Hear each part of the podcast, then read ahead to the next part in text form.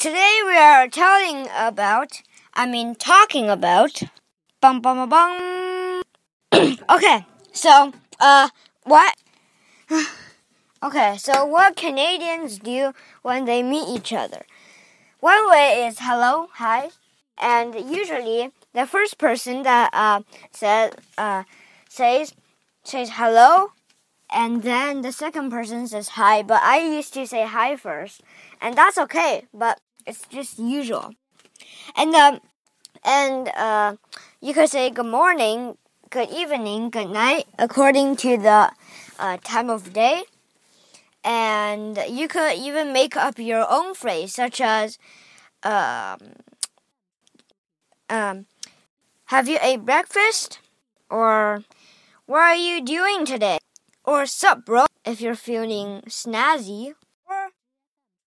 You could say, hey, how's it going? If uh, you meet some some person that uh, maybe your neighbor, maybe your friend, and maybe could you come to the party tonight?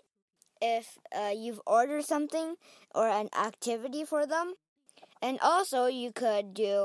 I mean, you could say, for example, or you could just say a plain say uh, uh, in front of my school there's guards who uh, like block cars to like let you go across the road and then when i met her today uh, after school i said hey today today might snow because uh, the weather forecast said this might be can, uh, the toronto area's first snow uh, this year uh, when this winter, I mean.